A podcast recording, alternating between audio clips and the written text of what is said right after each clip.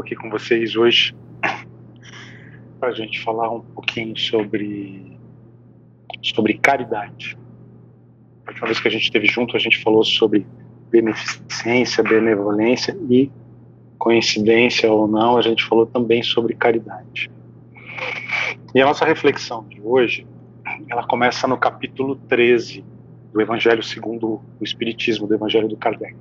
E eu vou ler só o comecinho dele, é uma passagem de Mateus, no capítulo 6, numa fala de Jesus sobre a forma como ele viu os homens daquela época fazendo caridade e qual que era o objetivo, o princípio, né, o fundamento da caridade. Então ele diz assim: tende cuidado em não praticar as boas obras diante dos homens para serem vistas, pois, do contrário, não recebereis recompensa de vosso Pai que está nos céus. Assim, quando derdes esmola, não façais tocar, as, tocar a trombeta diante de vós, como fazem os hipócritas nas sinagogas e nas ruas, para serem louvados pelos homens. Digo-vos em verdade que eles já receberam a sua recompensa.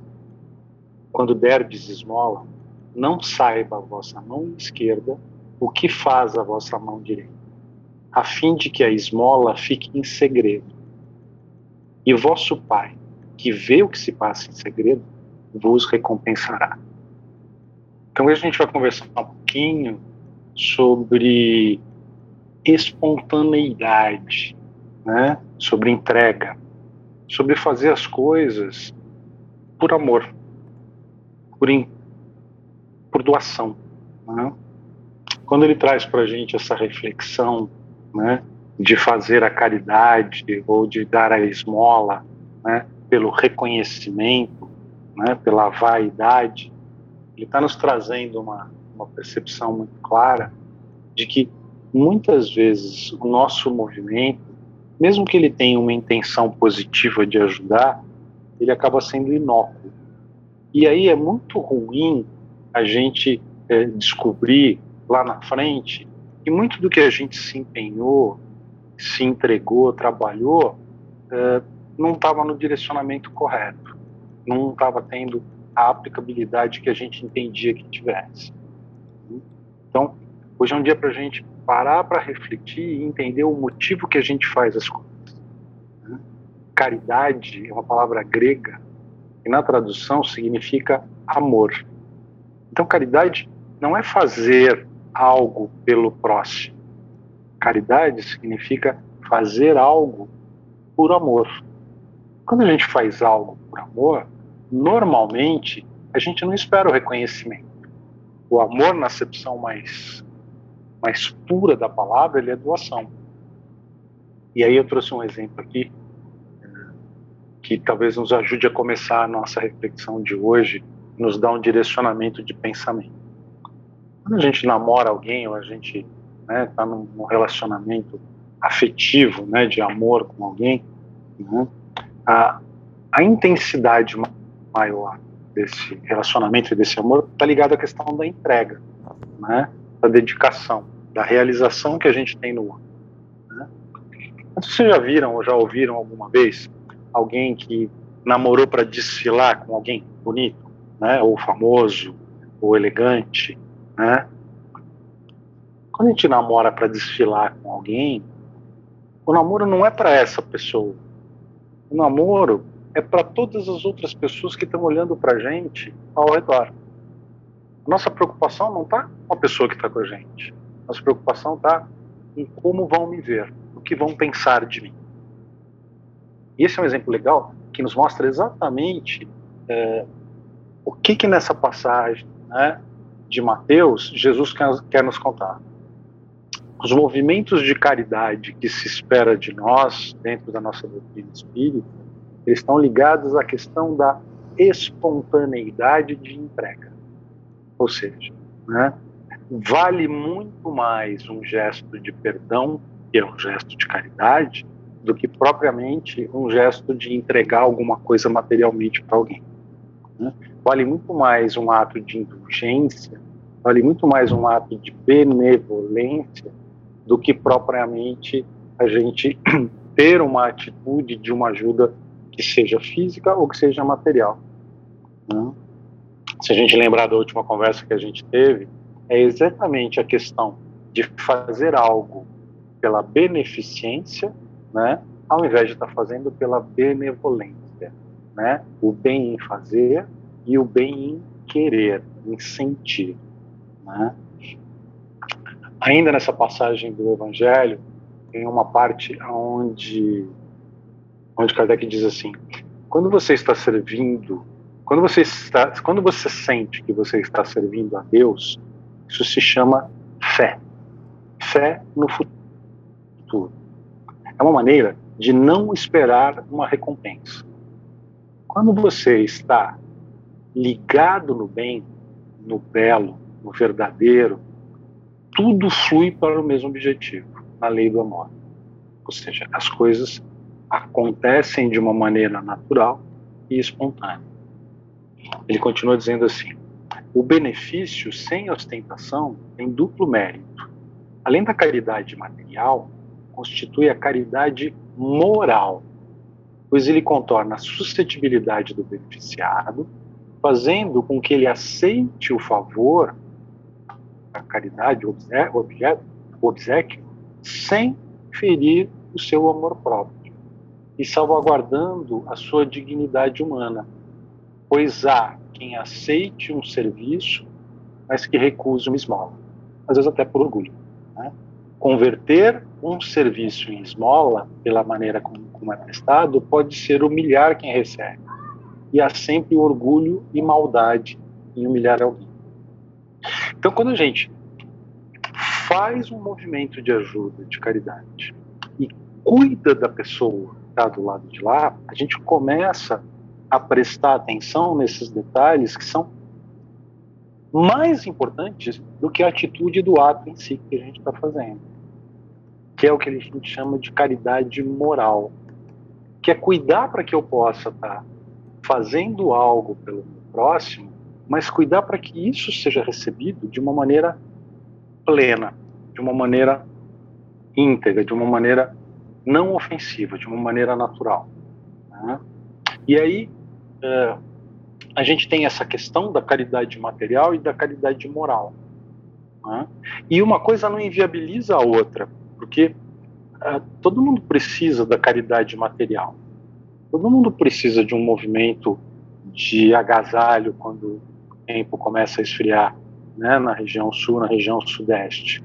Todo mundo precisa de uma ajuda de alimento, de cesta básica, principalmente nesses últimos tempos onde tem estado tão difícil, né, para as pessoas conseguirem uh, se manter, manter os seus, seus empregos, os seus trabalhos. Então, a caridade moral, ela não inviabiliza ou não invalida a necessidade da caridade material. Ela complementa isso, tornando a caridade, o ato da caridade, um gesto pleno, um gesto total, um gesto completo, onde a gente não está cuidando só da necessidade material do nosso irmão, mas a gente está principalmente preocupado com a realização dele, com a felicidade, com uma forma de recebimento disso de uma maneira plena.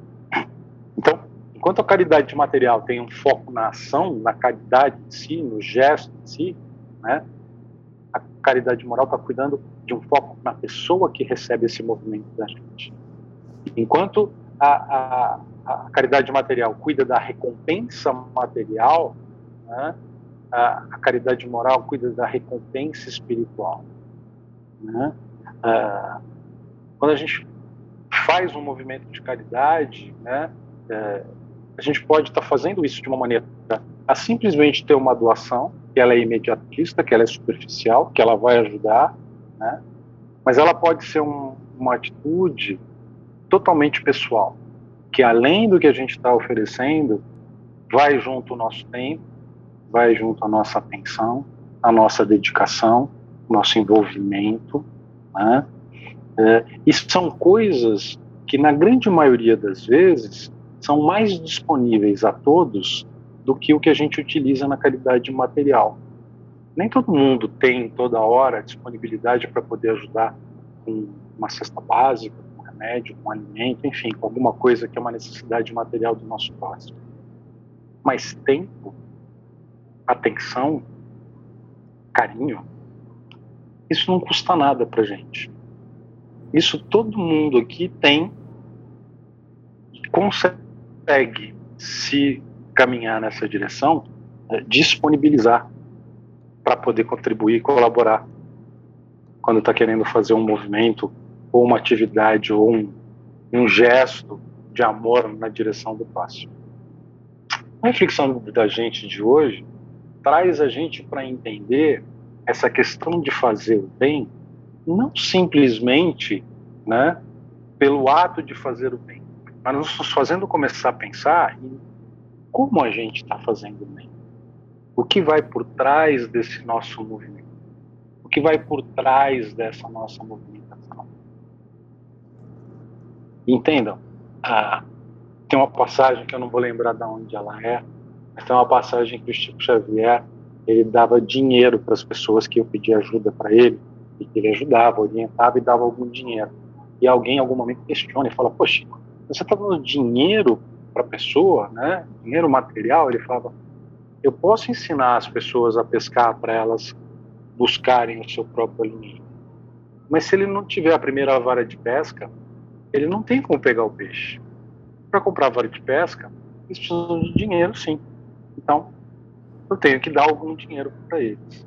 Né?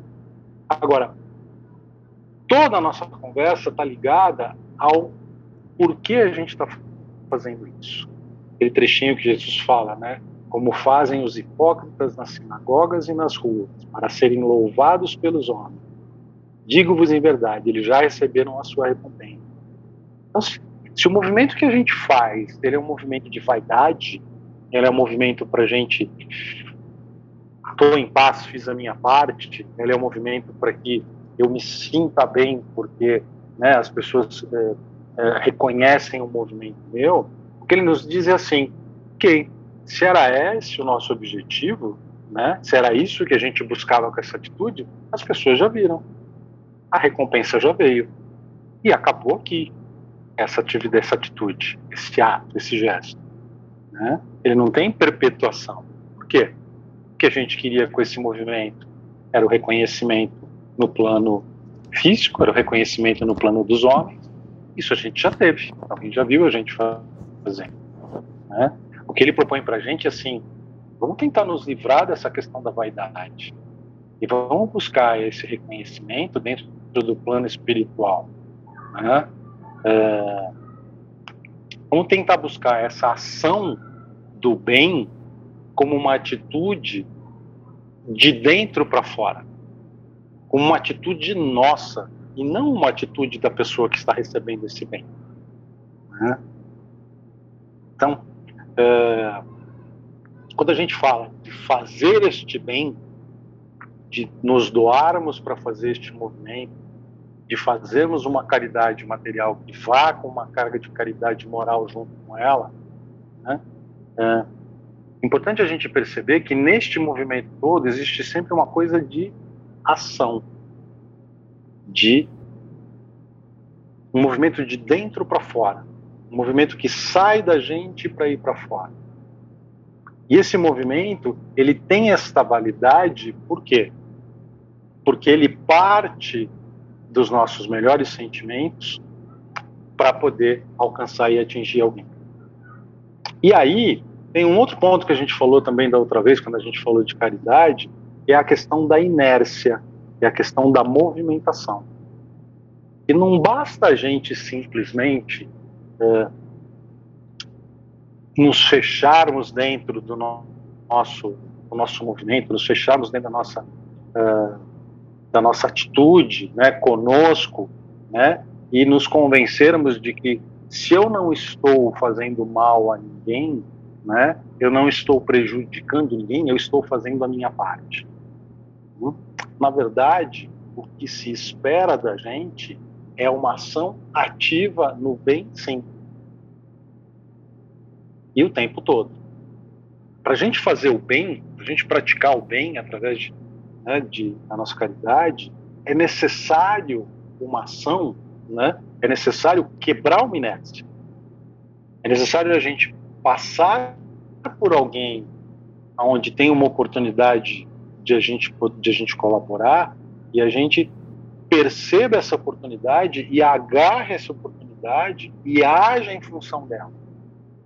Porque quando a gente passa ao longo de alguém que precisa de alguma ajuda que a gente possa dar, né, e a gente não faz nada, a gente também não fez o mal.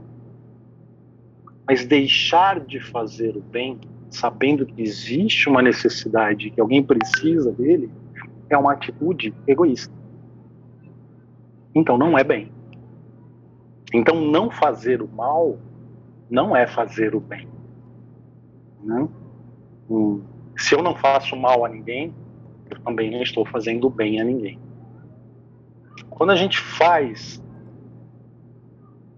um movimento de caridade, quando a gente promove o bem, vocês já perceberam que traz para a gente internamente uma sensação positiva? Quando a gente ajuda alguém que passou ao longo do caminho da gente, às vezes numa atitude simples, né? Uh, às vezes até um bem material, né, que é dar o dinheiro pro cara que veio pedir no semáforo lá com a plaquinha, agora tá cheio em São Paulo, né, tô desempregado, tô passando fome, preciso de uma ajuda, né, a gente dá um dinheirinho. Sabe que a gente sente uma sensação positiva, uma sensação boa, né, uma sensação de estar tá vivo? E se a gente faz isso sem precisar do gesto material, se a gente consegue fazer isso só com o gesto moral, né, às vezes de dar um apoio para a gente perguntar se alguém está bem, se precisa de alguma ajuda, de dar uma, uma indicação, de, de falar uma palavra para alguém, isso isso mexe de uma tal maneira com a gente, faz com que a gente se sinta cheio de ânimo, de força, né? É, nos sintamos vivos. Essa é a verdadeira recompensa. Ninguém precisa contar para a gente que isso é legal. Isso é automático, né? Isso acontece porque a gente é essencialmente preparado para fazer o bem. Quando a gente é criado lá atrás como uma centelha divina, né, como alguém é, pronto para começar o processo né, na nossa escala evolutiva, a gente é tudo bem. O que acontece é que a gente dá uma desviada no meio do caminho aí, de vez em quando dá uma escorregada, e aí a gente vai criando né, as nossas dívidas, as nossas, é, as nossas provas que a gente vai ter que depois tirar limpo, enfim, e, e isso é parte do processo evolutivo, né? mas essencialmente né, uh, nós somos talhados por bem, nós somos seres de luz.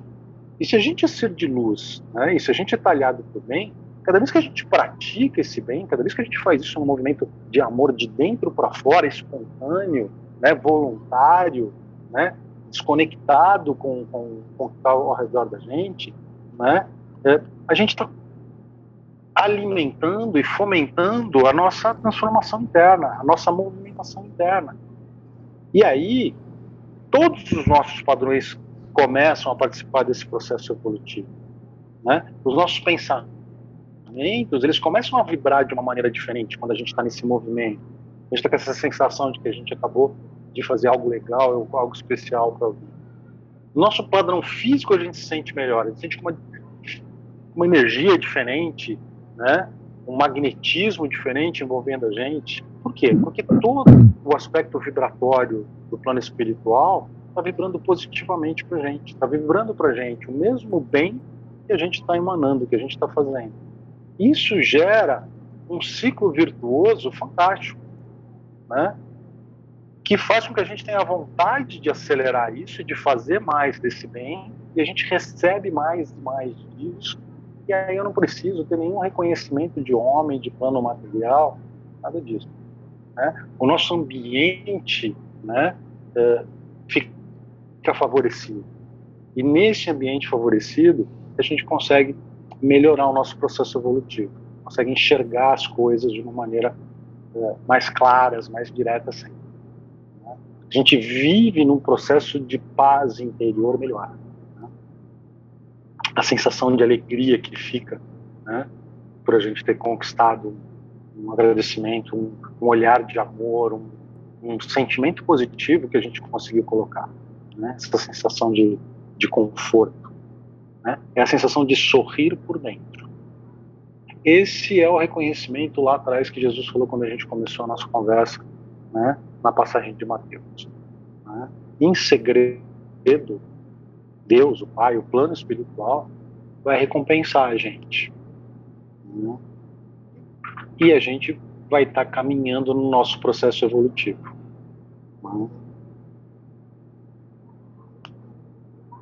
E para a gente terminar, eu queria convidar vocês para antenarem um pouquinho melhor com as oportunidades que o plano espiritual coloca no nosso caminho o tempo todo, para que a gente possa exercitar esse movimento do bem, que a gente possa exercitar esse movimento da caridade, principalmente da caridade moral.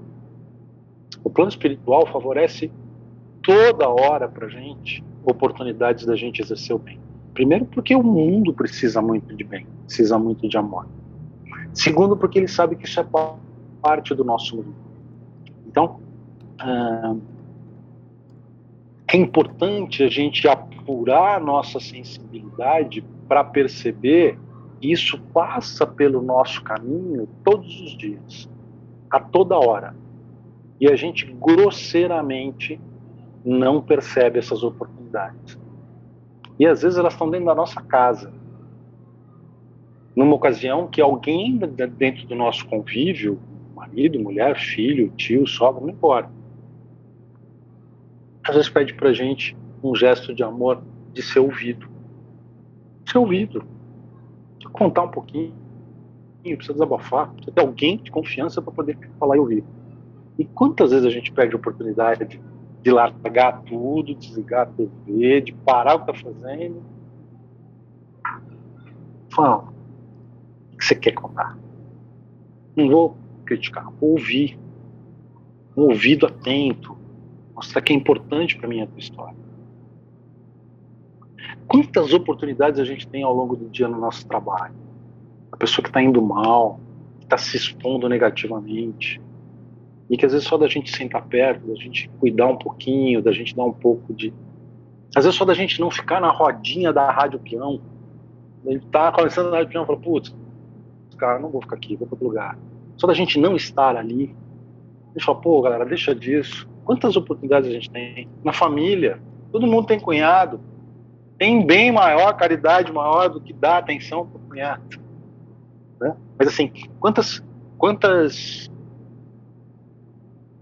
quantas pessoas na família que só da gente não ouvir aquela pessoa com o mesmo tom de, de, de maldade, às vezes, ou de, ou de dificuldade que ela coloca na fala dela, só isso é suficiente para a gente envolver diferente. A gente nunca vai conseguir mudar as pessoas, mas a gente pode sempre mudar a nossa forma de enxergar as pessoas. Então, ficar muito ligado em todas essas oportunidades, esses sinais que o plano espiritual coloca no nosso caminho. Né? E lembrar sempre que as ações do bem, elas se baseiam sempre na caridade e no amor ao próximo. E que ações que não precisam de recursos materiais estão disponíveis para todo mundo, o tempo todo, em qualquer ocasião, em qualquer lugar que a gente estiver.